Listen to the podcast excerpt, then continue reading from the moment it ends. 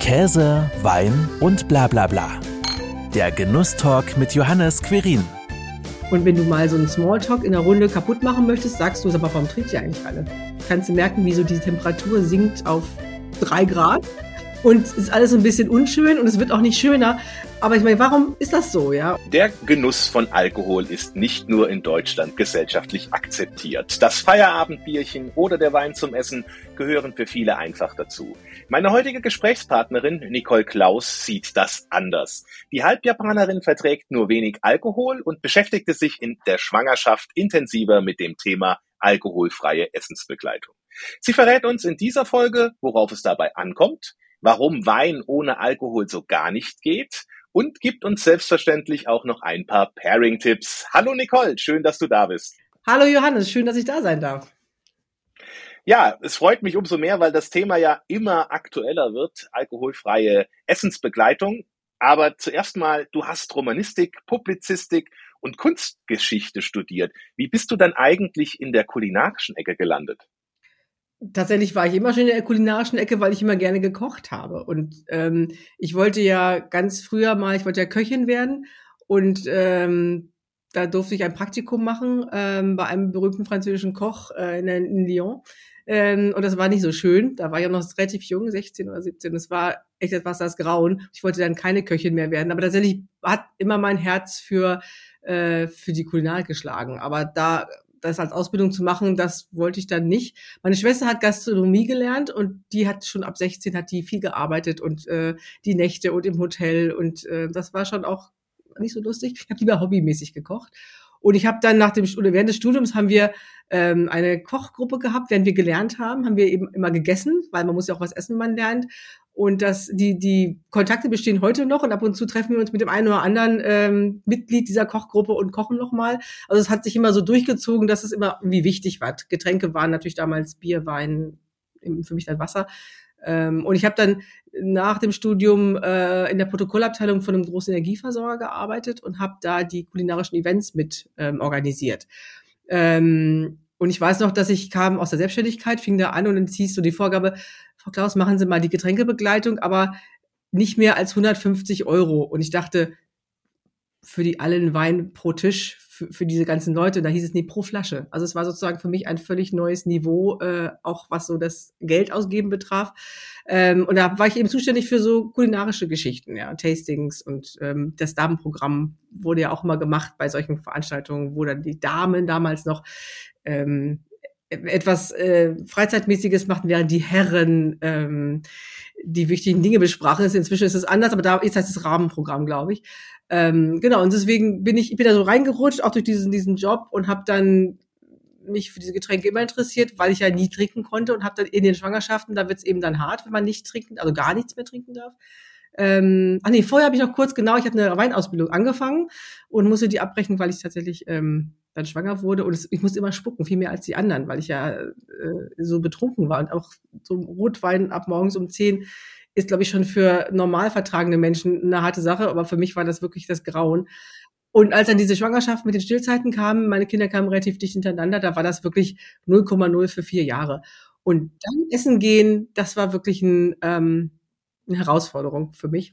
Ab dem Zeitpunkt hast du dich ja dann auch intensiver mit dem Thema Genuss ohne Alkohol beschäftigt. Du hast ja gerade gesagt, nicht nur, dass du äh, während deiner äh, Weinausbildung da entsprechend mehr gespuckt als geschluckt hast, sondern dann auch logischerweise in der Schwangerschaft keinen Alkohol getrunken hast. Und es gab da damals relativ wenig Alternativen, außer Limo oder so. Ne? Ja, in den, in den Supermärkten gab es ein bisschen mehr, bei den Restaurants war das einfach kein Thema und das war jetzt äh, zwölf Jahre her, ähm, 13 tatsächlich, dass äh, da war das Thema, also alkoholfreie Dinge kamen auf den Markt und es gab eben, da gab es, glaube ich, die Bionade, sowas, ja, die ersten ganz guten Getränke, aber die hatten es auch nicht in die Gastronomie geschafft und man kann auch nicht jede Speise mit einer Bionade begleiten unbedingt.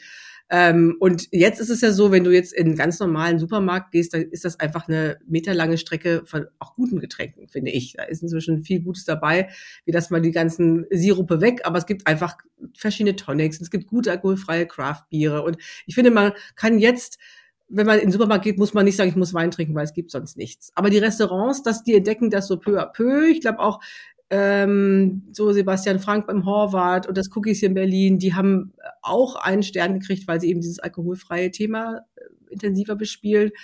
Ähm, und ich finde einfach, wenn ein vegetarisches Restaurant einen, einen Stern kriegt, dann kriegt auch ein Restaurant eins, was eine alkoholfreie Begleitung macht, ähm, völlig verdient einen Stern.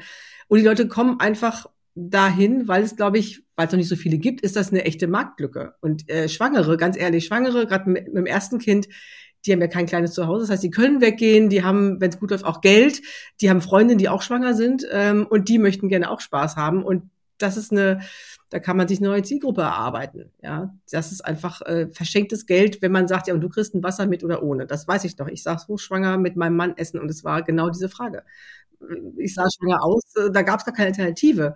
Wie mit oder ohne? Ohne was? Ja, Gas. Okay, ja, schön. Ähm, und das ist frustrierend und das auch, ich finde es ehrlich gesagt auch relativ despektierlich, weil man wird auch heute abgefragt, äh, äh, trinken, äh, sind, vertragen Sie Gluten, haben Sie Allergien, haben Sie, möchten Sie Fleisch oder nicht, möchten Sie mit oder ohne Zucker, also irgendwie so kann ich alles ankreuzen, aber ich trinke keinen Alkohol, ist nicht vorgesehen, nach wie vor nicht. Und das ist ein bisschen, ja, ein bisschen schade und auch nicht besonders wertschätzend, gerade nicht in einem Restaurant, wo ich dann für so ein Menü äh, 200 Euro plus bezahle. Und das Ganze hat dich dann letzten Endes ja auch äh, 2017 zu deinem Buch Die neue Trinkkultur Speisen perfekt begleiten ohne Alkohol geführt. Da war die Welle schon auch stärker im Kommen, dass es durchaus ja auch hin und wieder schon mal in Restaurants Alternativen gab, äh, würde ich jetzt einfach mal so sagen. Und du hast ja auch gerade beschrieben, die Supermärkte wurden ja auch immer voller mit Alternativen ohne Alkohol. Aber wie bist du trotzdem davor gegangen? Ähm, du kannst ja noch ein bisschen was zu dem Buch erzählen musstest aber sehr wahrscheinlich trotzdem zuerst mal kräftig recherchieren, was es denn schon alles gibt, welche Produzenten es auch gibt, ähm, den Markt sondiert und so weiter, damit überhaupt dann auch die Alternativen, die es da auch gibt, zu möglichen Speisen dann auch passen könnten. Ja, also die Welle, es war jetzt keine Ebbe, ja. Ich, ich kam schon so ein bisschen, die Flut kam schon, aber es war jetzt nicht, dass ich die hohe Welle reiten konnte sozusagen, sondern es gab immer mehr und es gab eben zwei, drei, vier Köche und Köchinnen, die angefangen haben, das Thema zu bespielen. Das heißt, da kam die Presse, es wurde drüber gesprochen. Das sind ja so Dinge, meist, solche Trends fangen fast immer im Fine Dining Bereich an. Dann wird darüber geschrieben und dann sackt das so runter und dann, ich sag mal, geht's vom Feinschmecker in die Brigitte und der, der Brigitte in die Bella und irgendwie so arbeitet sich das so durch. Und ähm, ich kam, glaube ich, zu einem relativ guten Zeitpunkt. Also zehn Jahre vorher, also noch zehn Jahre weiter vor wäre nichts so viel passiert, glaube ich, weil es einfach das Bewusstsein dafür nicht war. Es, dieses ähm, Nicht-Trinken ist ja immer noch so ein bisschen so ein Tabu irgendwie. Also nicht rauchen ist mal so mein Lieblingsthema. Meine Freunde hören auf zu rauchen, schmeißen dann jeden Tag, was weiß ich, fünf Euro in ihr Sparschwein, was sie nicht geraucht haben und fliegen dann davon in Urlaub. Und erzählen das, alle sagen, boah, bist du toll. Wenn ich sage, ich schmeiße jedes, jeden Tag die zehn Euro, die ihr vertrinkt und ich nicht, in Sparschwein und mache sechs Wochen Toskana, dann sagen sie alle, ich bin total langweilig und das ist überhaupt nicht lustig. Und da frage ich mir, warum ist das so? Ja, aufhören zu rauchen, okay, aufhören zu trinken ist immer, also entweder bin ich schwanger, das ist ein Grund, der ist okay, oder ich nehme habe ein Medikament, weshalb ich äh, nicht trinken darf, oder aber ich bin äh, schon so alt, indem ich sage, ich bin betrunken ganz schnell, wie meine, meine Mutter, die sagt, ich bin so alt, ich vertrage nichts mehr. Ja, das ist ja eine Altersfrage auch.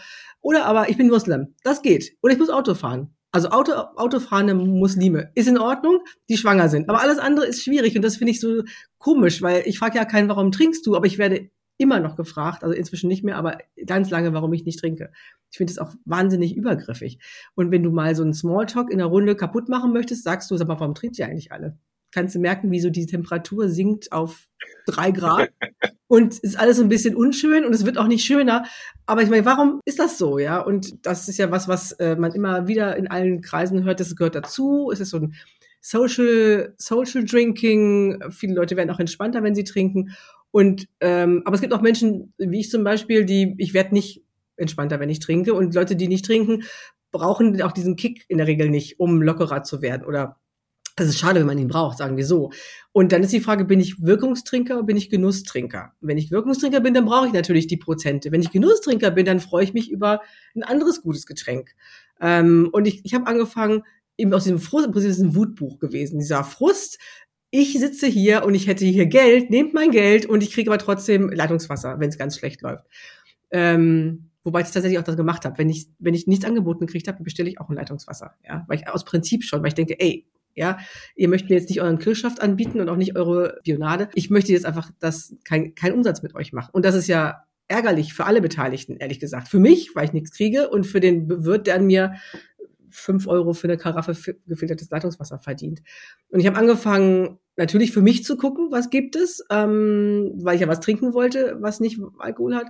Hab, man findet dann auch schon was. Und Hashtags äh, bei Instagram alkoholfrei gibt's schon das eine oder andere. Ähm, dann gibt's so Produzenten, auf die ich gestoßen bin, weil die ihre alkoholfreien Getränke tatsächlich schon mit Pairings versehen haben. Also Van Namen ist einer der Pioniere bei den Säften. Das war einer der ersten, der alkoholfreie, äh, alkoholfreie ja auch, aber ähm, reinsortige Säfte angeboten hat. Ähm, dann haben wir Jörg Geiger, der macht schon ganz, ganz, ganz lange alkoholfreie äh, Getränke, fast, ich würde sagen, es sind fast Cocktails in der Flasche, ja, also der, der vereinigt Kräuter, ähm, bittere Noten, ähm, vollmundige Säfte mit, mit ähm, nicht so süßen Säften, einfach um, äh, ja, um da, um da einen Geschmack zu, zu bauen und gar nicht nachzubauen. Der baut nie einen Wein nach, sondern er hat still und nicht stille Getränke, die einfach ähm, eine gute Begleitung zum Essen sind. Und Thomas Kohl aus äh, Südtirol, der hat reinsottige Apfelsäfte aus seiner, auf seiner Apfelplantage auf 1300 Metern und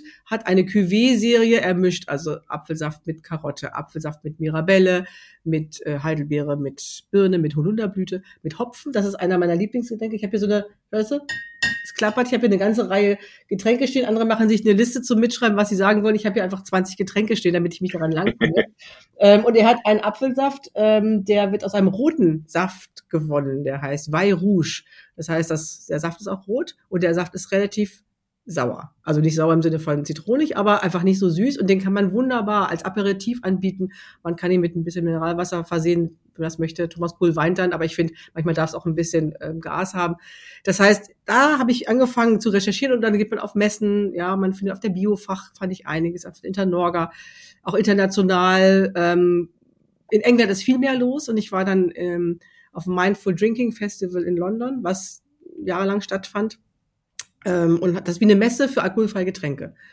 Und dann denk, habe ich das so Kollegen jetzt, die gesagt, na, steht denn alle rum mit eurem Tee? Ich, nee, wir stehen nicht mit unserem Tee, sondern tatsächlich einfach wirklich spannende Produzenten von auch Bottled Cocktails, was muss man mögen, aber auch das gibt es natürlich. Dann gab es halt alkoholfreie Cider und gute Craft-Biere und viele, viele alkoholfreie Spirituosen.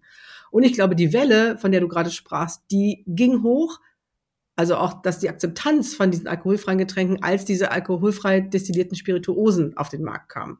Und das war 2017 kam mein Buch raus, 2016 kam Seedlip raus. Das war der, die erste alkoholfreie Spirituose mit einer schön gestalteten Flasche, mit einem guten ähm, aromatischen, spannenden Getränk, was mit Tonic oder Verjus ähm, zu einem guten Getränk wurde. Und ich glaube, der war sozusagen der Türöffner und dann ging es los. Und inzwischen gehe in jedem Supermarkt, also gut, hier in Berlin ist es vielleicht noch ein bisschen einfacher, aber wir haben drei Sorten alkoholfreien Gin in einem ganz normalen Supermarkt, ja.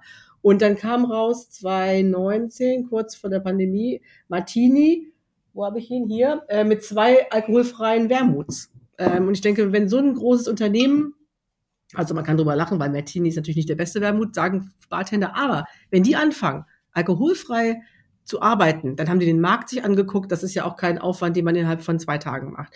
Das heißt, die haben die Welle auch gesehen, so am Horizont.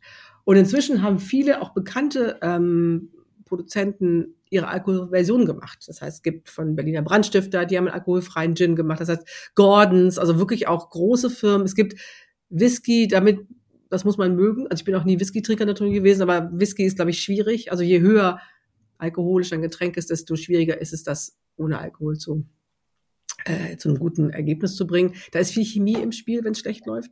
Ähm, und so, wenn man erstmal anfängt, sozusagen da zu kratzen und sich mit dem Thema zu beschäftigen, dann taucht man halt tiefer ein. Und ich habe relativ schnell eine gute Mischung von Getränken gehabt, die ich auch für mein Buch ich habe viel, viel selbstgemachtes in meinem Buch. Also wenn man da reinguckt, hat man jetzt nicht eine 10 Meter Liste, was man alles kaufen kann, weil es gab es so viel damals auch noch nicht, damals, ne, 2017.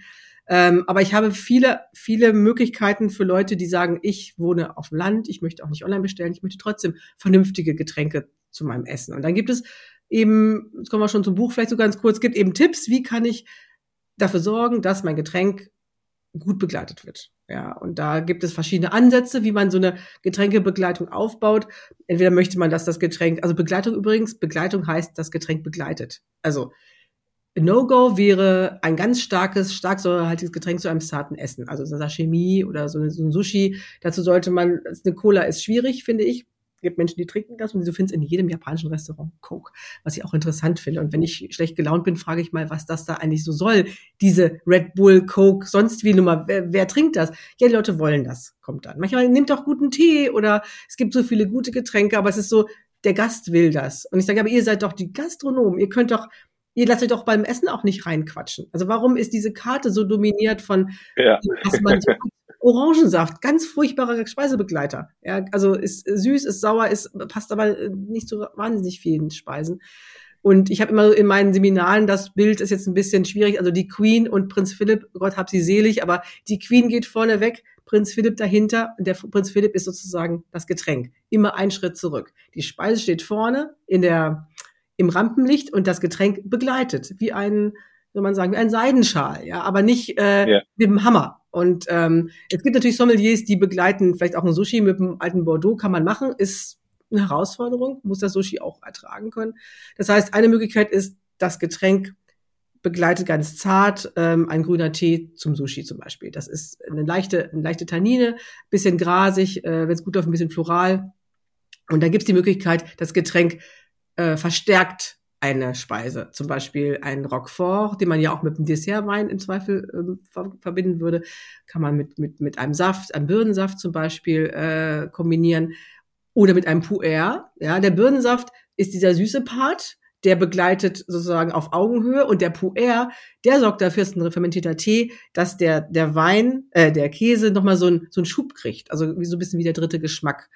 Ähm, man muss gucken, was möchte man erreichen. Der, der dritte Geschmack ist die hohe Kunst tatsächlich. Und es ist schon alles fein. Ich bin ja ganz dankbar, wenn ich weggehe und überhaupt dann nicht eine, eine Rivella in der Schweiz oder eine, eine Apfelschorle kriege zum Essen.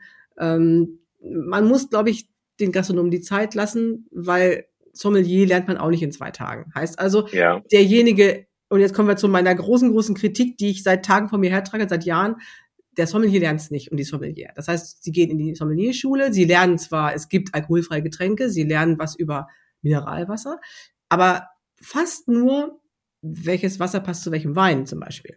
Auch eine wichtige Thematik. Aber äh, wenn ich habe da ja schwanger in meinem Weinkurs gesessen und gesagt, was ähm, würdet ihr mir denn jetzt empfehlen? Naja, ein Wasser. Ja, also ganz klar. Was denn sonst?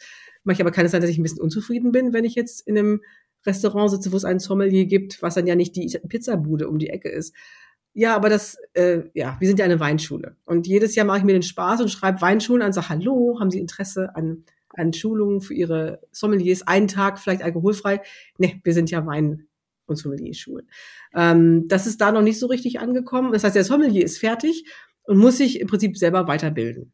Das kann man machen, aber es ist eben zum Job nebenbei, hat er mit seinem Wein schon genug zu tun.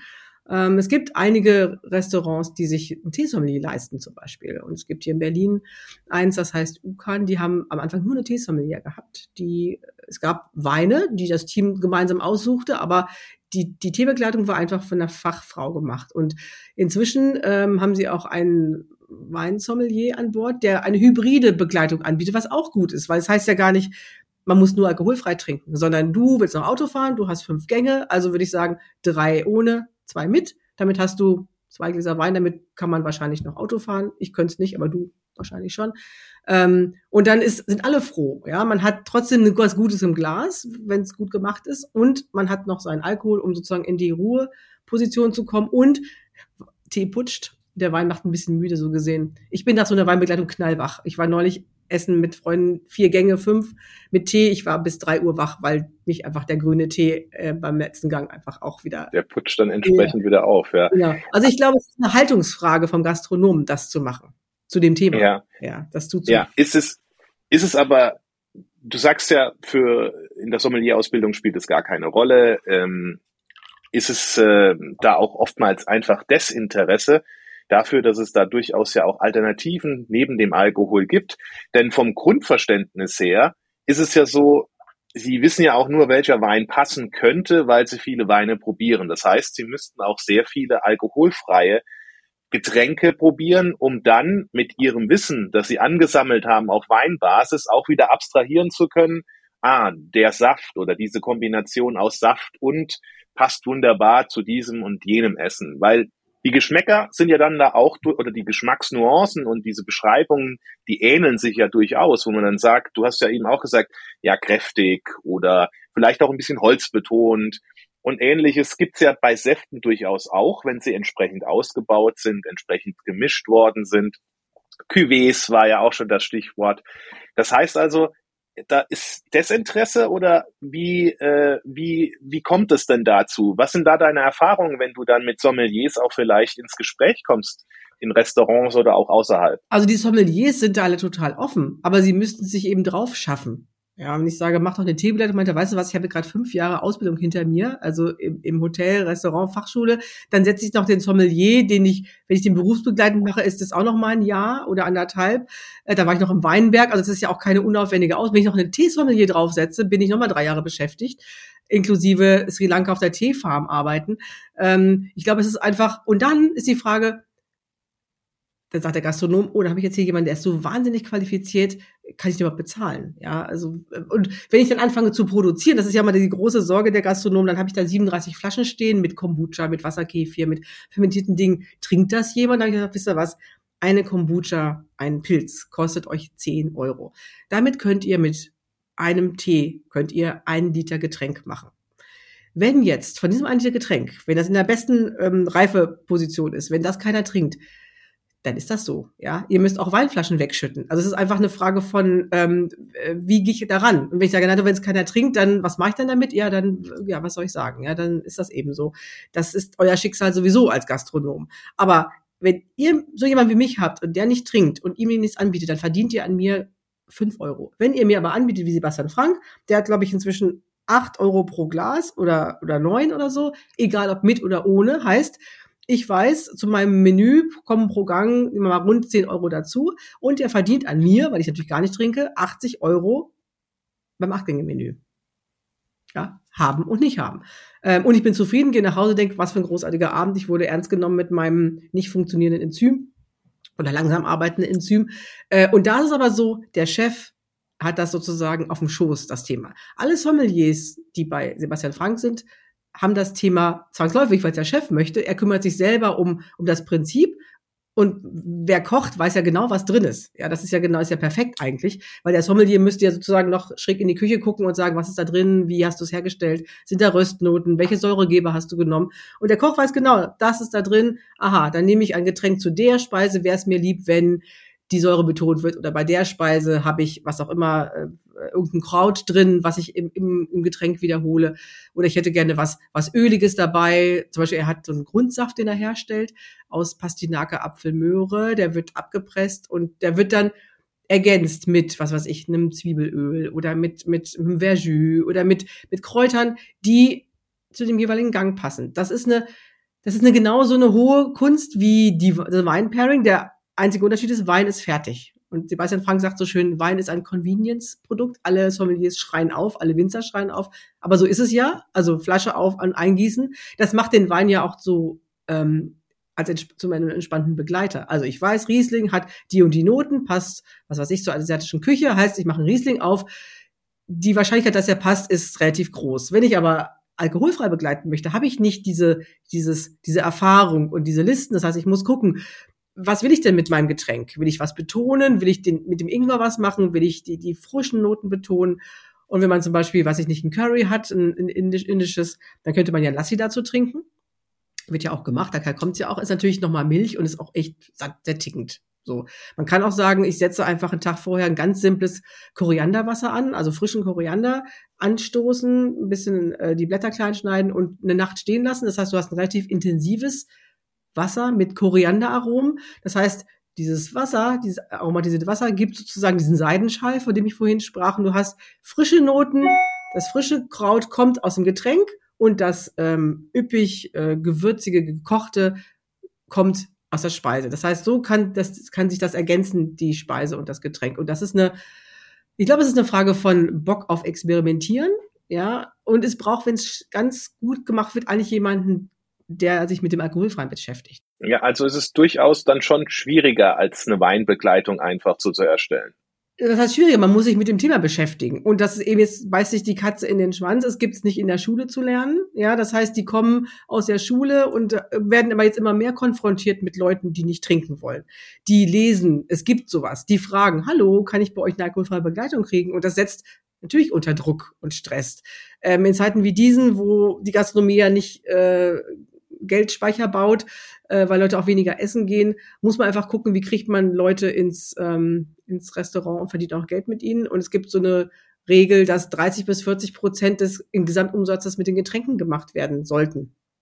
Ähm, mit mir machen sie es nicht, wenn sie mir nichts anbieten. Ja, dann ähm, und meine Schwester arbeitet in der Gastronomie, sagte mal fünf mal sechs Faktor ist inzwischen Gang und Gäbe in der Gastronomie. Heißt also, ich habe einen teuren Saft, der sag mal acht Euro kostet, dann muss ich den entsprechend verkaufen. Da muss es auch Leute geben, die sagen, oh, ich zahle jetzt mal eben neun Euro für ein Glas Saft zum Beispiel, ja, oder für einen alkoholfreien Sekt, die ja auch alle nicht, wenn sie gut gemacht sind, unter 15 Euro kosten. Es ist eine Frage von, wie stehe ich zu dem Thema? Und ich denke, jetzt nach Corona haben viele Gastronomen ihre Karte so ein bisschen aufgeräumt, neu ausgerichtet, verschlankt, weil ja auch so ein Wein kostet Geld, wenn der im, ähm, im Keller steht. Und ich habe ihnen gesagt, wisst ihr, ihr braucht einen Grundstock an Getränken, die euch erstmal nicht so wahnsinnig viel Geld kosten, in der Regel sowieso weniger als Wein. Dann könnt ihr anfangen mit Fermentieren. Ihr könnt gucken, wie könnt ihr zu Aromen kommen und in der Küche wird ja eh gekocht. Das heißt, wir haben Kräuter, wir haben, wir haben Verjus, wir haben Zitrone, wir haben Essige. Wir können uns einen Shrub machen. Kennst du einen Shrub? Schon mal gehört? Nein. Ein Shrub, S-H-R-U-B, ähm, heißt zwar auch Eng Busch auf Englisch, aber tatsächlich ist ein Shrub ein, ein altes, aus dem arabischen Raum kommendes Getränk, was im Prinzip Essig, Zucker und irgendein Gewürz hat. Also ganz simpel, ich mache, äh, habe Erdbeeren, ähm, ich lege die in Zucker ein bisschen, damit die so ein bisschen Saft ziehen, gebe einen neutralen Apfel ähm, Essig dazu, dann habe ich ein Konzentrat, ähm, eine Säure und ein Obst in dem Fall und spritze das so eins zu fünf, eins zu sechs mit Mineralwasser auf. Das heißt, man hat eine, äh, ein erfrischendes Getränk, das hat Limonadencharakter, hat aber eine Essignote, das kann spannend sein, wenn man dran riecht, dann denkt man, oh, das beißt aber in der Nase, aber es macht ganz, gibt eine neue Säure. Es gibt eben die Säure der Zitrone, es gibt die Säure des Essigs, es gibt die Säure vom Kombucha. So kann man gucken, wie, wie stark soll meine Säure sein. Mir ist häufig Zitronensäure zu äh, zu sehr hammermäßig. Manchmal möchte man es ein bisschen dezenter. Apfelessig ist eine, hat nur drei Prozent ähm, Säure. Der ist relativ ähm, dezent von der Säure. Man kann damit so spielen. Und ich finde, dass so ein, so ein bisschen Experimentierfreude kann man, glaube ich, Leuten im Restaurant, in einem Fine Dining durchaus zumuten. Und selbst mein Italiener an der Ecke, um nochmal den zu bemühen, der hat jetzt, glaube ich, diesen alkoholfreien Martini. Und immer wenn ich komme, sagt er mir im Sommer, soll ich dir wieder Basilikum ins Wasser werfen? Dann hast du was für deine Pizza. Aber ich, du, es ist besser als nichts. Ich freue mich. Vielen Dank. Und dann habe ich dann so ein Rosmarinwasser oder ein Thymianwasser und ich find's gut, ja. Ähm, freue mich, wenn er mich, so auf mich eingeht und sagt, da berechnet ihr jetzt nix, sagt er dann. Manchmal ist es aber schön, dass du mir dafür nichts berechnest. Ähm, und es wäre schön, glaube ich, wenn, ähm, wenn diese alkoholfreien Weine, um das Thema mal aufzumachen, um gleich wieder zuzumachen, wenn die eine Qualität kriegen. Das wäre natürlich perfekt. Dann nehme ich einfach den alkoholfreien Riesling aus dem Regal und sage hier, passt prima zur Küche. Das ist die Theorie. Leider fehlt dem Riesling 12% Alkohol. Oder 10 oder 9, je nachdem, wie viel er hat. Heißt, er ist einfach ein relativ schwaches Getränk. Und wenn man äh, es im Pairing benutzt, zum so trinken finde ich die fast alle gut. Also die guten zumindestens. Die sind dann gut, wenn der Basiswein gut ist. Das macht Sinn. Also aus schlechten Äpfeln machst du auch keinen guten Apfelsaft. Also machst du aus einem schlechten Basiswein in Europa zusammengekauft, wird wahrscheinlich kein guter alkoholfreier Wein werden. Halt immer nur so gut wie die, wie die Basis. Wenn aber hochwertige Weine entalkoholisiert werden, und die Technik, es gibt drei verschiedene Techniken, wenn die angepasst ist, dann ist das Ergebnis ein gutes. Und ich bin jetzt ähm, auf der Prowein, da gibt es eine alkoholfreie Halle, muss man sich vorstellen. Das hätte es früher nie gegeben. Ähm, und es gab eine große Verkostung von Mundus Vini, nur alkoholfreier Weine. Auch das hätte es früher nicht gegeben. Natürlich ist das Ergebnis, weil ja Sommeliers verkostet haben und Weinexperten, die sagen, ne, ist natürlich nicht so. Und natürlich kann ein Bordeaux mit 18 Prozent Alkohol, wie mag der schmecken? Mit null oder mit 0,5. Ähm, aber man darf diesen Vergleich nicht aufmachen. Und wenn man sagt, ich nehme jetzt diesen entalkoholisierten Wein, dann ist das ein anderes Getränk als der Wein mit. Im Pairing hat der ein bisschen, der braucht ein bisschen Unterstützung. Ich mische den ja mit Puer-Tee. Darf man natürlich gar nicht sagen, weil dann weinen sowohl die Puer-Produzenten als auch die Weinproduzenten. Aber Puer bringt reife Noten. Ähm, ich mache ein bisschen Verjus manchmal noch dazu, vielleicht noch einen Hauch von der Süße, weil der braucht man mal so ein bisschen ähm, was zum zum ja, zum Kraft kriegen und dann ist das ein gutes Getränk. Dann ist es natürlich kein Wein mehr, klar. Ähm, das darf ja ein Sommelier nicht. Der darf ja nicht sagen, ich habe hier ein, ein Rosé, dem fehlt so ein bisschen was, ich pack Ihnen mal eine, einen Thymian dazu. Also kann er machen, gibt's in Berlin auch, nennt sich Sommerrosé übrigens. Da kommt noch eine Scheibe Zitronensaft rein und Mineralwasser. Sommerrosé ist wahrscheinlich nicht der beste Rosé. Ich glaube, dass da ist noch, da passiert ganz viel. Es gibt wirklich gute, inzwischen alkoholfreie Weine, die ja entalkoholisierte Weine heißen müssen. Die sind auf einem guten Weg, aber die müssen lernen, glaube ich, sich davon zu trennen, von dem, nicht in einen Topf geschmissen zu werden. Ich bin, er ist kein alkoholfreier Wein. Genau wie der alkoholfreie Gin nie so schmecken kann. Aber der hat's leicht, weil der, der schmeißt einfach Aromen rein, viel mehr. Also ich habe mit Studer zusammengearbeitet in, in der Schweiz, der macht machen gute, seit 1883 machen die Destillate und Ginne. Ähm, und die haben einfach viel, viel mehr Botanicals gebraucht, damit diese alkoholfreie Version überhaupt nach was schmeckt. Das war eine elende äh, Arbeit, äh, soweit ich das verfolgt habe. Und jetzt ist der gut, ja. Der ist natürlich, ist er ohne, aber er hat doppelt so viel gebraucht. Er müsste eigentlich doppelt so teuer sein, weil er so viel Arbeit und so viel Geld eingesteckt hat in diesen ganzen Entwicklungsprozess. Jetzt kommen wir zu dem Thema Geld. Natürlich muss die alkoholfreie Begleitung Geld kosten. Und nur weil kein Alkohol drin ist, heißt es ja nicht, deswegen kostet nur halb so viel Geld. Ich verstehe auch diese Gastronomen nicht, die sagen, ja, mit kostet die, das Glas zehn und ohne kostet es fünf. Ich mal, wo verdient ihr da jetzt dran? Ja, wir müssen ja unsere Kunden ranführen. Ja, aber ist doch Aufwand für euch und äh, deutlich mehr Aufwand als die äh, für Wein gucke ich in mein Weinbuch, wenn es blöd läuft und äh, finde den passenden Wein. Aber alkoholfrei müsst ihr doch experimentieren. Ihr müsst euren Wasserkäfig ansetzen, euren Kombucha pflegen, äh, gute Säfte kaufen, probieren, verwerfen. Ja, aber die Leute sind nicht bereit. Das ist die Krux. Weißt du, das ist, dass dieses alkoholfrei muss günstig sein. Das ist eine falscher Ansatz und solange der gefahren wird, man muss die Leute dazu bringen, zu sagen, probier es. Und diesem Getränk, in diesem, in dieser Flasche ist ein sehr langer Prozess vorher gegangen. Der, der Wein hat eine Knopfdruck bestell. Das ist der Prozess. Ja, natürlich wurde er probiert, aber damit dieser, dieser Saft mit den Zwiebelnoten und ähm, diesen Kräutern so ist, wie er ist, haben wir vier Wochen lang experimentiert. Ja, und davon wahrscheinlich. Und das muss auch bezahlt werden. Ganz das genau. ist klar, ja. Und Personal ist das Problem gerade natürlich. Das heißt, gutes Personal ist noch viel mehr das Problem und ein Sommelier, der bereit ist, mit Tee, mit Saft, mit, äh, mit fermentierten Getränken zu arbeiten, das ist äh, die Nadel äh, im Haufen, die berühmte. Ähm, und deswegen glaube ich aber, dass Restaurants haben eine Chance, also auch Umsatz zu generieren, indem sie das Thema ein bisschen mitbewegen. Ähm, ich verstehe, dass sie jetzt nicht da ihre Sommeliers für viel Geld schulen können oder wollen derzeit, aber es ist pures verschenktes Geld. Und es gibt so viele Leute, ich merke das immer so an auch in Rückmeldungen, die ich zu meinem Buch kriege, die sagen, Mensch, endlich mal habe ich die Möglichkeit, was zu was zu trinken, was nicht Kindergetränk ist. Ja, also du kennst bestimmt diesen fiesen Schlumpfsekt, den es so im Supermarkt gibt. Ja, ja, ja. Das ist ja meistens irgendwie ein Saftcuvée mit, mit, mit Kohlensäure, aber es gibt eben, wo habe ich ihn hier?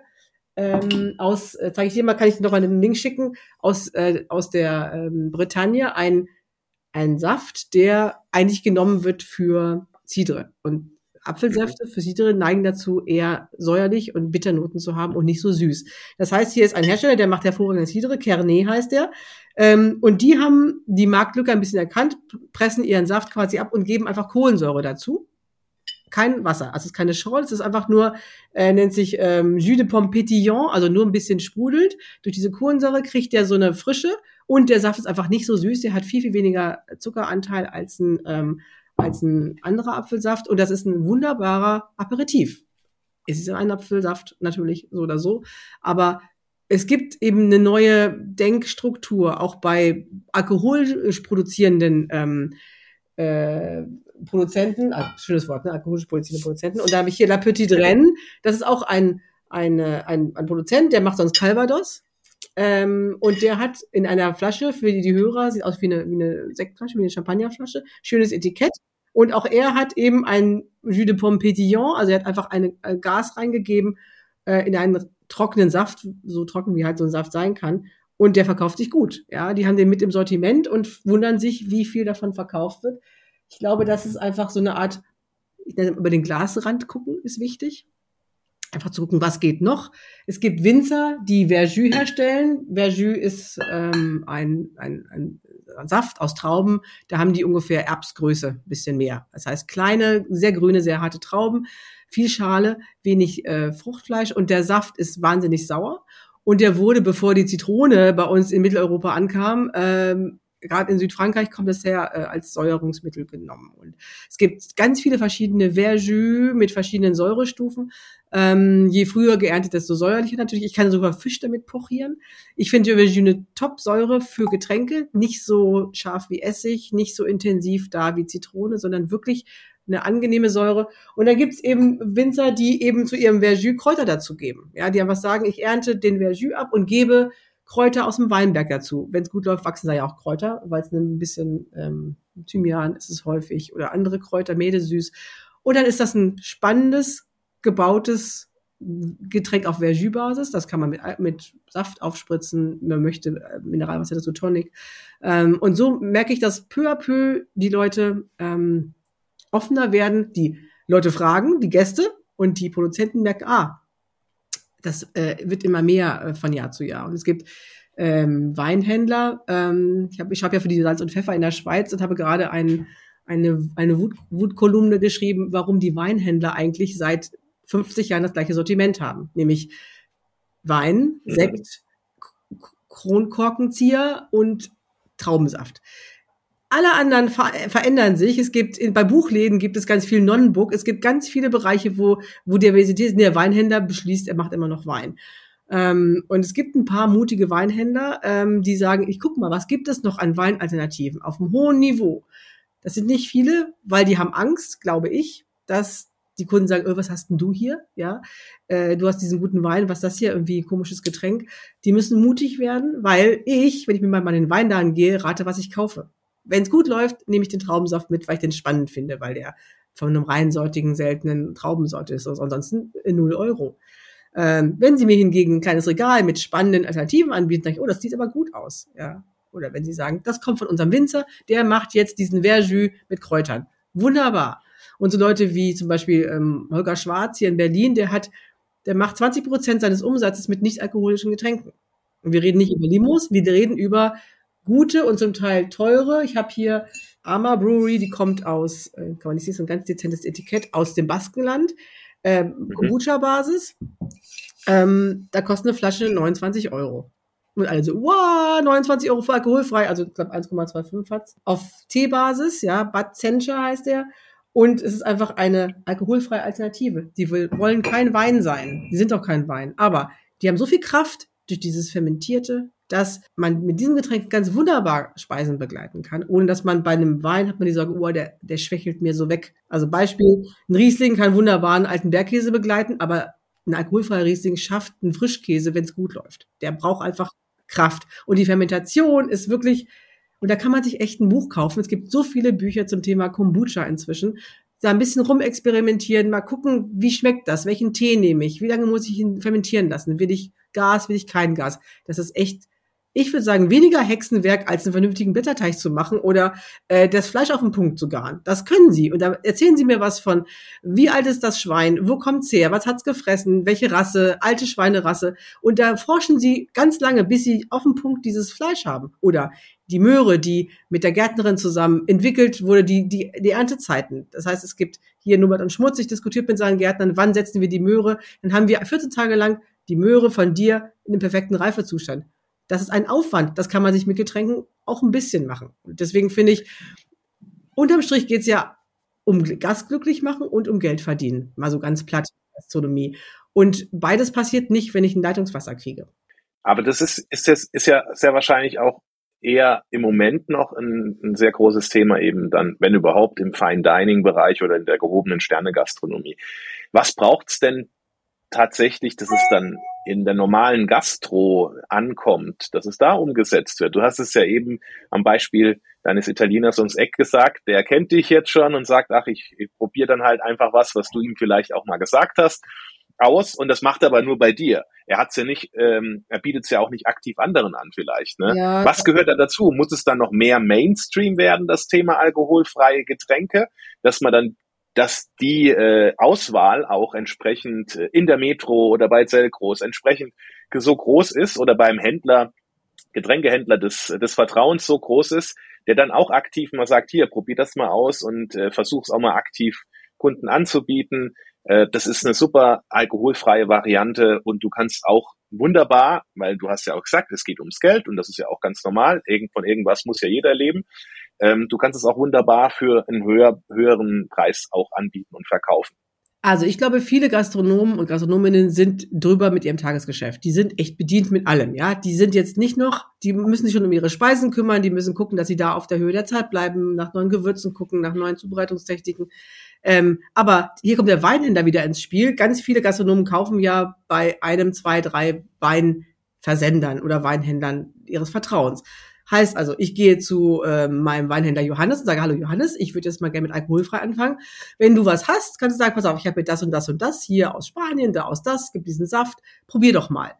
Heißt also, ich muss jetzt nicht drei Jahre lang auf Instagram recherchieren und auf 17 Messen gehen, ähm, sondern ich kann sagen, ah, ich habe hier jemanden, der hat für mich schon mal vorselektiert ähm, hat, ich vertraue ihm, weil ich vertraue mir auch beim Wein. Ähm, ich nehme von ihm die Pairing-Tipps mit, die er, wenn es gut läuft, ja auch schon äh, zur Hand hat. Und mach mal eine ganz kleine, feine alkoholfreie Karte. Dann kann ich, wenn ich ähm, auf Social Media unterwegs bin, kann ich sagen, ich habe jetzt auch alkoholfreie Getränke. Ähm, man kann mal eine kleine Presseaussendung machen, man kann ein paar Journalisten einladen, äh, tue Gutes und rede darüber, nicht wahr? Das heißt, ähm, es muss sich ein bisschen rumsprechen, ja. Ähm, Mund zu Mund ist schön, aber ich glaube, heutzutage reicht das nicht nur, also auch, ja.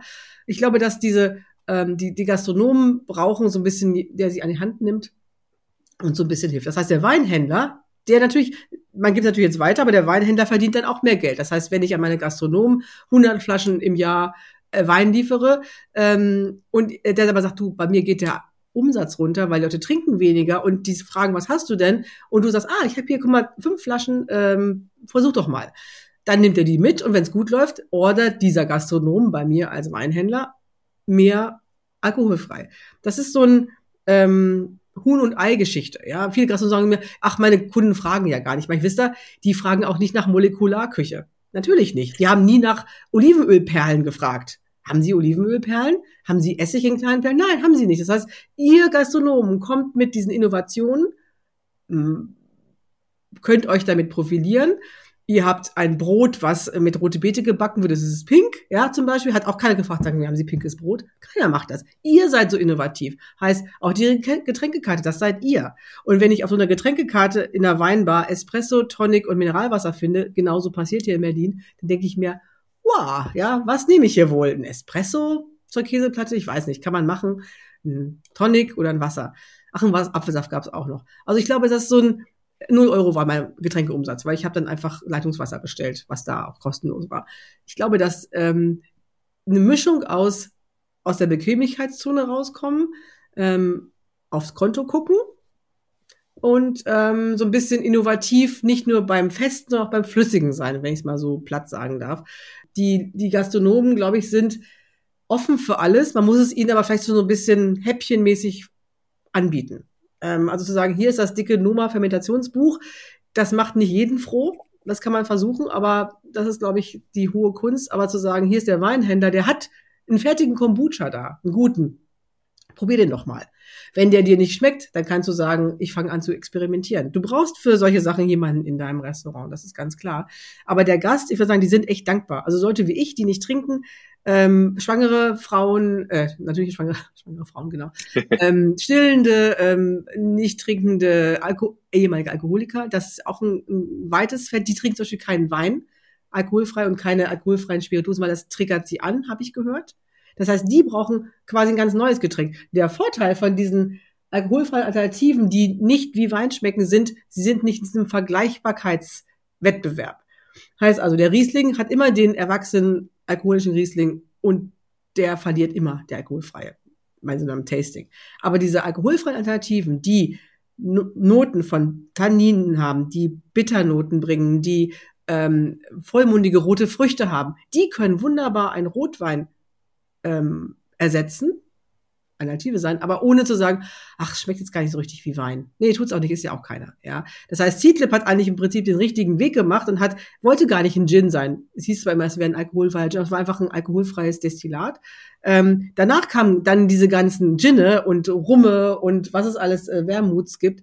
Ähm, aber die wollten genau eben diese Vergleichbarkeit nicht. Das haben sie bis heute nicht. Also sie haben bis heute keine, keiner ihrer Getränke will, ist sozusagen ein ähm, ein MeToo alkoholfrei, ähm, sondern es ist immer ein eigenständiges Getränk.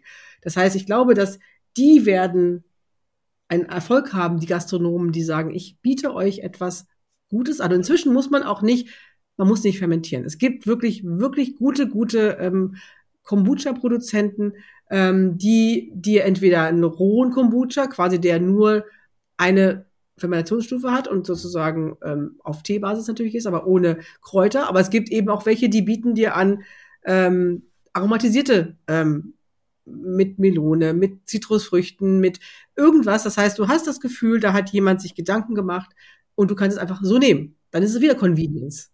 Genau. Also wieder sehr leicht gemacht, leicht gemacht, damit der Gastronom oder der Sommelier oder die Sommeliere sich dann entsprechend auch gar nicht mehr so intensiv damit beschäftigen muss. Du hast eben auch gesagt, es braucht jemand, der einen da vielleicht auch so ein bisschen an der Hand nimmt. Du berätst ja auch Gastronomen in diesem Bereich und äh, es kommt auch in diesem Jahr ja noch ein weiteres Buch von dir im AT Verlag äh, auf den Markt, alkoholfrei. Das richtet sich ja auch schon ein bisschen an das Fachpublikum, aber auch an den interessierten, nicht äh, in der Gastronomie arbeitenden Menschen, wenn genau. ich das genau. jetzt einfach mal so formuliere. Genau, sehr schön ne? formuliert. Das sagt nämlich genau diese Diskrepanz, äh, die wir auch im Verlag hatten tatsächlich. ähm, also dieses, wenn ich einfach eines Fachbuch habe, ähm, hole ich nicht die ab, die zum ersten Mal sich mit dem Thema beschäftigen. So ist das einfach, ja. Ähm, mein erstes Buch war tatsächlich für all die es interessiert.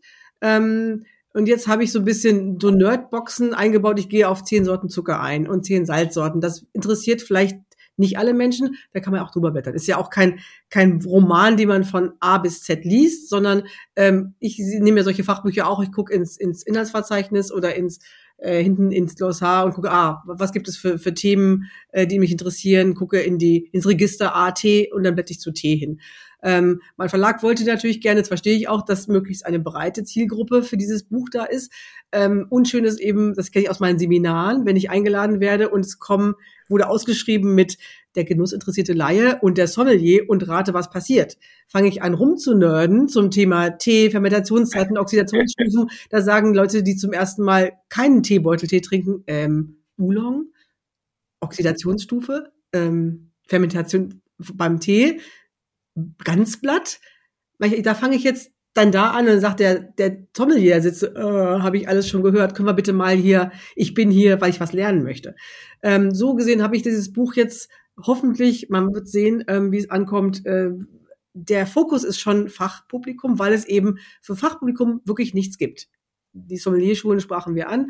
Es gibt Fermentationsbücher und es gibt Cocktailbücher und es gibt äh, alkoholfreie Getränkebücher. Die meisten beschäftigen sich nicht unbedingt mit dem Pairing. Ähm, ich will auch nicht nur Pairing machen, ich will zeigen, was es alles gibt. Ähm, wenn man zum Beispiel einen Saft hat, kann man den Saft pur anbieten, man kann einen Schuss Verjus reinmachen. Meine kleine Tochter, klein, zwölf, mag Saft gerne, indem sie einen Schuss Verjus reingibt. Nun haben wir immer eine kleine Kollektion an Verjus da, das haben vielleicht nicht alle Leute, aber den kann man sich stellen. Den gibt's auch noch nicht im Supermarkt, manchmal gibt's ihn im Reformhaus oder im Bioladen. Ähm, aber das ist ja machbar, das heißt, der ist dann nicht so süß, aber er kriegt hier eben so eine, wie so ein Volumen. Ähm, dann kommt noch ein bisschen Mineralwasser rein und es ist ein gutes Getränk. Ähm, ich habe neulich, kennst du Brottrunk? Zufällig? Ja. Ja, ja. das ist meine Jugend. Ich hatte zart, wie du merkst. Ähm, Brottrunk äh, für die Hörer, die es nicht wissen, das kommt aus dem Westfälischen. Ähm, eine Firma, die seit äh, Kanne Brottrunk herstellt, seit, ich glaube, 40 Jahren oder so. Die backen ihr Brot selber und auf Basis von gebackenem Sauerteigbrot und Wasser fermentiert da etwas, was dann Brottrunk heißt. Das gibt es als Brolacta in einer wahnsinnig trüben Version und das gibt es als Brottrunk in der Light-Version. Pur ist es eine Herausforderung. Ähm, das gab es immer so als Schluck bei uns, äh, stand beim Bäcker sinnvollerweise, weil Brot trunk. Und ich nehme dieses Brolacta gerne, dieses, das so ganz trüb wie so ein Birnensaft sieht's aus. Im Prinzip muss man auch aufschütteln. Und das ist beim Wein würde man so sagen, könnte kurz vom Weinfehler sein, ja, also auch so Pferdesattel und bisschen Katzenpipi, also all diese Fuchston, wo man denkt, ist es kurz davor, dass der Wein nicht gut ist, aber er gibt also pur trinken machen nur die Harten. Holger Schwarz trinkt den pur. Ja, schöne Grüße nach Berlin, Holger. Ähm, ich äh, trinke den nur selten pur, aber ich trinke ihn einen Schuss im Saft, einen Schuss äh, in einem Cocktail. Das ist das ist eine neue Art von Säure, die die nicht Verjus, nicht Zitrone, nicht Kombucha ist. Und ich finde, es gibt eben diesen fermentierten Touch, weil es ja ein fermentiertes Getränk ist. Dieses Brot liegt, ich lüge jetzt mal, ich weiß nicht, mehrere Wochen mindestens mit diesem Brot, mit dem Wasser zusammen. Ähm, und es kommt ein fermentiertes, spannendes Getränk dabei raus, was inzwischen, wenn man auf die Seite mal geht, die machen auch Cocktails mit ihren Getränken. Ja, die sagen, wozu kann man es nutzen? Ähm, pur trinken, wissen sie selber, ist nicht für jeden der Gewinn.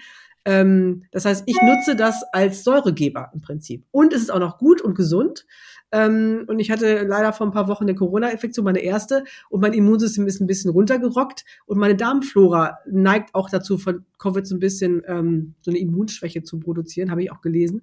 Und ich bin schon wieder erkältet, also irgendwie ist es ein bisschen, steckt da noch was drin und ich baue meine Darmflora, meine Mikroorganismen quasi wieder auf mit diesem Brottrunk. Ähm, ich hoffe, dass es was bringt.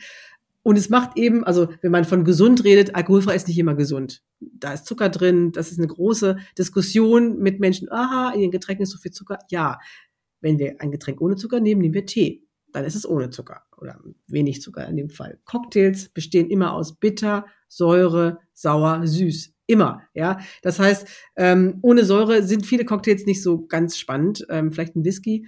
Ähm, und insofern glaube ich, dass ich mit ungewöhnlichen Zutaten, die man, Brottrunk gibt's im Geformhaus übrigens, in dem Bioladen gibt's das, auch bezahlbar, 3,99, so eine dreiviertel Liter Flasche.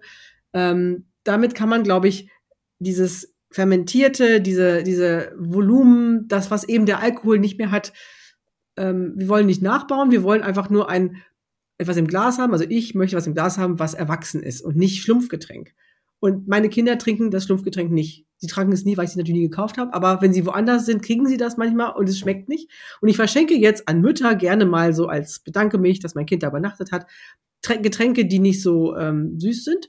Und das heißt, beim nächsten Kindergeburtstag, aha, gibt's das dann vielleicht auf dem, ähm, auf dem Tisch anstatt dem Schlumpfsekt. Und ich glaube, dass man ganz früh anfangen muss, bei den Kindern zu sagen, es ist nicht die Coke, ähm, es ist nicht äh, eine Fanta und es ist nicht äh, eine schlechte Limonade, sondern man kann Dinge selber machen, die einfach auf einem guten Niveau sind. Und meine Tochter hat jetzt zur letzten Sommerfest ihrer Schule haben die Cocktailstand gemacht und wir haben drei verschiedene Cocktails angeboten, ähm, alkoholfreie und die ja, die hatten Spaß, das zu machen und sie meinen, ah, so kann das auch schmecken, nicht so Saft, süße äh, Saftmischung. Ähm, das ist so eine kulinarische Früherziehung, nenne ich das immer. Und meine Kinder haben es ja eh hart, äh, sagt mein Mann immer, weil die müssen alles probieren und mögen es auch nicht immer. Ich mache auch zum Beispiel Sojasauce in Getränke, weil jedes Getränk verträgt bis auf Tee eine Prise Salz. Du kennst das vielleicht von Cookies oder von Keksen, da kommt auch Salz in den Teig. Eine Prise Salz rein. Richtig. Ein Keks ohne Salz hat nicht so viel. Das heißt, ich mache in meinen Apfelsaft mit Mineralwasser, bisschen Brolacta, äh, eine Prise Meersalz zum Beispiel. Das ist kein salziges Getränk, aber es ist, es hebt dieses Getränk. Das heißt, man braucht so ein paar, da gehe ich eben auch auf verschiedene Salzsorten ein in meinem Buch. Mit Rauchsalz versorgt man ein Getränk mit einer anderen Salznote als mit einer Sojasauce zum Beispiel. Ich glaube, dass eine Fantasie es gibt, geht alles. Also wer Brolacta in Getränke macht, der schreckt ja vor nichts zurück, hat mir neulich ein Kunde gesagt. Und ich bin jetzt in der Schweiz äh, Ende des Monats auf dem ähm, Schweizer Barfestival, Konobi heißt das, also japanische äh, Barfestival. Und ich bringe auch Brolacta mit. Das ist null japanisch natürlich, aber ich mache auch so Dinge wie Kirschblätter, die ich in Salz einlege und mit ein bisschen äh, einer japanischen Pflaumenessig versehe, um da sozusagen eine Note reinzubringen. Ich glaube, man kann als alkoholfreies Sommelier darf man alles. Ich darf alles. Ich darf Brolacta in einen Drink machen. Ich darf in alkoholfreie Weine Rosmarinzweige stecken. Ich darf Säfte mit allem versehen, was ich habe. Und Thomas Kohl weint manchmal so ein bisschen, wenn ich sage, guck mal, ich habe hier deinen Elstersaft, ich habe da Erbsensaft reingemacht. Also, oh toll. Genauso habe ich es mir gedacht. Ähm, aber es nutzt, nutzt mir, weil es bringt grüne Erbsennoten, in diesen Saft. Und da nehme ich nicht die Erbsen, sondern die, die Schoten, die man ähm, auspult. Die presse ich ab, leg die erst in Zucker ein und presse sie ab. Das heißt, ich habe einen Erbssirup im Prinzip und gebe den in alkoholfreien Gin zum Beispiel. Ja, also man, was ich jetzt sagen möchte, ist, es ist alles wirklich, es ist fast nichts nicht möglich und ich finde, dass ähm, wenn äh, Köche Olivenöl in Perlen machen, dann darf man auch alkoholfreie Getränke mit originellen Zutaten machen. Letztlich zählt ja, was im Glas ist. Und dann hat man auch noch eine Story, die man dem Gast erzählen kann. Weil zu sagen, Apfelsaft Tetrapack erzählt sich nicht so romantisch. Ja. also Ansprache. Also heißt es da auch einfach viel experimentieren und auch auszuprobieren. Ähm, zum Abschluss, vielleicht hast du auch noch so ein paar Pairings für den aufkommenden Frühling für uns. Klassisch gibt's ja da direkt, wenn man dann denkt, Frühling, Spargel und ähnliches. Vielleicht hast du da zwei, drei Sachen, wo du sagst, hier probiert mal aus das Gericht mit diesem Saft oder mit dieser alkoholfreien Begleitung, weil wir haben ja gehört, du probierst sehr viel, vielleicht nicht gerade so ambitioniert, sondern eher was Einfaches, damit es auch jeder ausprobieren kann. Also beim Spargel kommt immer darauf an, wie man den macht. Also Spargel hat, also hier, wir essen Spargel mit Butter oder Hollandaise, hat man schon mal Fett, dann hat man diese leichten Bitternoten vom Spargel, dann hat man eine Kartoffel, ähm, das heißt, das ist schon ein relativ komplexes Gericht. Man muss überlegen, wo setze ich an mit meiner Begleitung. Und tatsächlich habe ich ähm, letztes Jahr bei meiner Mutter sowas ganz Simples wie ein, ein Kräuterwasser dazu gereicht und habe tatsächlich Spargelschalen, also ähm, die ich ähm, in Wasser eingelegt habe mit ein bisschen Zucker zusammen, hat sozusagen Zucker zieht ja aus den Spargelschalen ähm, die Flüssigkeit raus und habe darauf so einen kleinen Cocktail auf Basis von dieser Spargelschale, ein bisschen Apfelsaft und irgendwie Petersilie, glaube ich, äh, gemacht und habe das aufgespritzt. Das heißt, ich nehme mir beim Spargel ein Aspekt dieses Gerichtes. Ähm, Frankfurter grüne Soße ist natürlich wahnsinnig viel los, kennst du wahrscheinlich. Das ist ja so sieben, acht Kräuter. Ähm, man kann da so ein Kräuterwasser dazu reichen, aber das geht fast unter, weil ja diese Soße so unfassbar intensiv ist. Da bin ich mit Säften ähm, auf einem guten Weg, also einfach einen nicht so süßen, ähm, zum Beispiel so ein äh, Apfelsaft aus, äh, der nicht so viel Zucker hat. Ähm, man kann Birnensaft mit Tonic versehen, das finde ich super, weil es einfach Bitternoten bringt. Das ist auch im Supermarkt problemlos zu realisieren. Birnensaft ist immer so ein bisschen so sämig, dickflüssig, was ich mal ein bisschen schwierig finde. Gut ist auch Tee dazu zu geben. Also wenn ich mit Säften arbeiten möchte und ich mache halb Saft, halb Tee. Zum Beispiel kann man auch Lorbeerblätter, die man ja sonst zum Mitkochen dazu gibt. Wenn du einen Lorbeertee kochst, der hat so eine ganz wunderbare florale Note und dann ergänze ich zu einem zu einem dunklen Fleisch zum Beispiel, zu einem Braten, ähm, Kirschsaft, Lorbeertee, Mineralwasser und dann gucken, wie ist die Süße, brauche ich noch ein bisschen eine Säure, Säuregeber. Das heißt, immer, ähm, ich arbeite schon mit ein bisschen süßen Speisen, äh, süßen Getränken, weil häufig sind die Speisen ja nicht süß und dann ist sozusagen die, die Süße des Getränks hebt. Käseteller, easy, Apfelsaft, Birnensaft, Pflaumensaft, Quittensaft, auch großartig. Ähm, da kann man quasi jeden Käse mit begleiten. Ähm, das ist dann eben der Dessertwein sozusagen, die Alternative. Zu Gemüse, Ofengemüse habe ich was ganz Wunderbares. Ähm, das also es ist fertig, das ist ein äh, Apfelsaft mit Brot, rote Zwiebel heißt das. Ähm, ist speziell, aber Zwiebel angeröstet, ähm, ohne, ähm, ohne Fett. Und dann daraus einen Sirup kochen. Man hat diese süßlichen Noten von der Zwiebel, man hat diese Röstaromen, dann macht man eine Limonade, kann man Saft dazu geben und Ofengemüse wird abgeholt.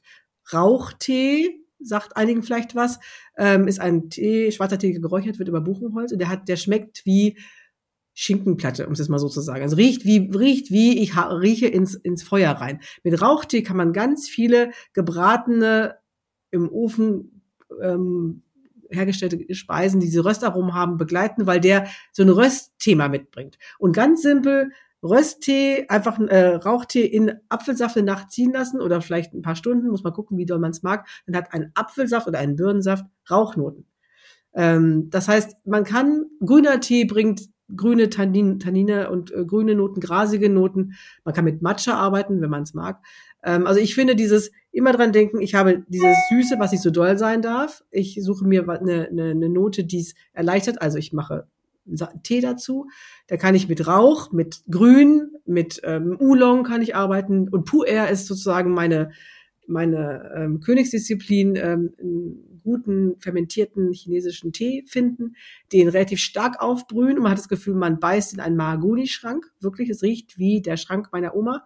Ähm, aber nicht pur so stark, sondern als vielleicht ein Drittel, ein Viertel davon in ein Getränk äh, geben. Das hat dann diesen fermentierten Ton. Das heißt, ich ähm, weiß nicht, ob du Show Notes machst unter deinem dein Podcast. Ich kann so ein paar Links dir ja. noch schicken und so ein paar Pairings, dass die die Leute gucken können, ah Spargel oder was man eben jetzt so im Frühling so an leichtem Gemüse mit einem leichten Fisch essen möchte. Dann können wir da nochmal 10, 12 ja, ähm, auf jeden Fall. Äh, Pairings dazu machen und vielleicht ein Rezept von einem Shrub, wenn man möchte. Ja, gern. Wenn man das. Auf jeden ähm, Fall. Wie ist, aber wie ist es jetzt? Du hast jetzt ja schon mehr, mehrfach auch gesagt Tee. Ist denn der Tee dann, wenn er gemischt wird, klar, wird er sehr wahrscheinlich kalt sein, aber wenn du den jetzt nur so pur trinkst, wird er dann warm zum Essen getrunken oder wird er abgekühlt zum das, Essen getrunken? Das Tolle an Tee, jetzt hast du da diese Tee, diese Tee-Nerd-Tür aufgemacht, selber schuld, Johannes. Also Tee ist ja mein liebster Speisebegleiter, weil ich kann ihn vielleicht zum Wein kann ich alles mit ihm machen. Ich kann ihn in Eiswürfel legen, also Teeblätter in Eis, zwei, drei Stunden warten, ein hochkonzentrierter, zum Beispiel beim Grüntee, ganz süßlicher, also nicht süß wie Saft, sondern ein süßlicher Tee als Eistee, im wahrsten Sinn des Wortes Eistee. Den gleichen Tee über Nacht im Wasser im Kühlschrank, Cold Brew. Ähm, auch die süßlichen Noten werden nach vorne gebracht, die Tannine steigen zurück, wunderbar. Heiß aufgebrüht ist ja wunderbar zum Käse zum Beispiel. Tee ist so wahnsinnig variabel, weil man mit der Ziehzeit, mit der Menge des Tees und mit der Temperatur arbeiten kann. Äh, mit der Teesorte. Im Prinzip, ich sage mal, wenn du zehn, zehn gute Teesorten in deinem Regal stehen hast, brauchst du Platz von 30 Zentimetern. Du kannst aber ungefähr 100 Getränke daraus machen. Ich übertreibe jetzt mal. Das heißt, du kannst mit verschiedenen Teesorten, Rauch, Oolong, Pu'er, Weiß, Grün, in verschiedenen Ziehzeiten kannst du fast alle würde ich sagen, fast alle Speisen begleiten. Zum Steak kann man nämlich einen Lapsang zu schon ein Rauchtee reichen. Auch das Bild ist schön im Kopf. Männer, die auf Steaks starren und daneben eine kleine Teetasse stehen haben, wo ein, Rauchtee drin ist. Ähm, also ich glaube, Tee ist für die Gastronomie, eigentlich ist das ein großes Glück. Da muss man sich ganz kurz mit diesem Thema beschäftigen, dass man sagen kann, aha, die Speise ist fertig, der Tee zieht 50 Sekunden das ist Stress, das weiß ich auch. Und viele Restaurants, die mit Teebegleitung angefangen haben, haben es wieder gelassen, weil es ist schon stressig genug, ja. Aber mit Cold Brew, der steht wie ein Wein im Kühlschrank und ich hole ihn raus und gieße ihn kalt ein. Ich habe trotzdem die typischen Teenoten von diesem ähm, gerösteten Grüntee zum Beispiel, aber eben nicht diesen Stress mit diesem so und so viel Wasser, so und so viele Minuten. Ähm, aber ich glaube, dass Tee ist die Zukunft, wenn ich es mal so sagen darf. Tee kann mehr als die Torte zu begleiten, zum Beispiel, weil er eben nicht süß ist. Damit kommt er dem Weintrinker am nächsten. Und jetzt so, wenn du so einen Weinnerd vor dir sitzen hast und der dann anfängt, ja, aber Tee, ne, Blätter und so, manchmal wissen sie, Terroir, Höhe, ja, Klima, ähm, Zubereitung, die Kellerarbeit ist das, was der Teeproduzent ähm, er röstet, er trocknet, er walkt, er dreht.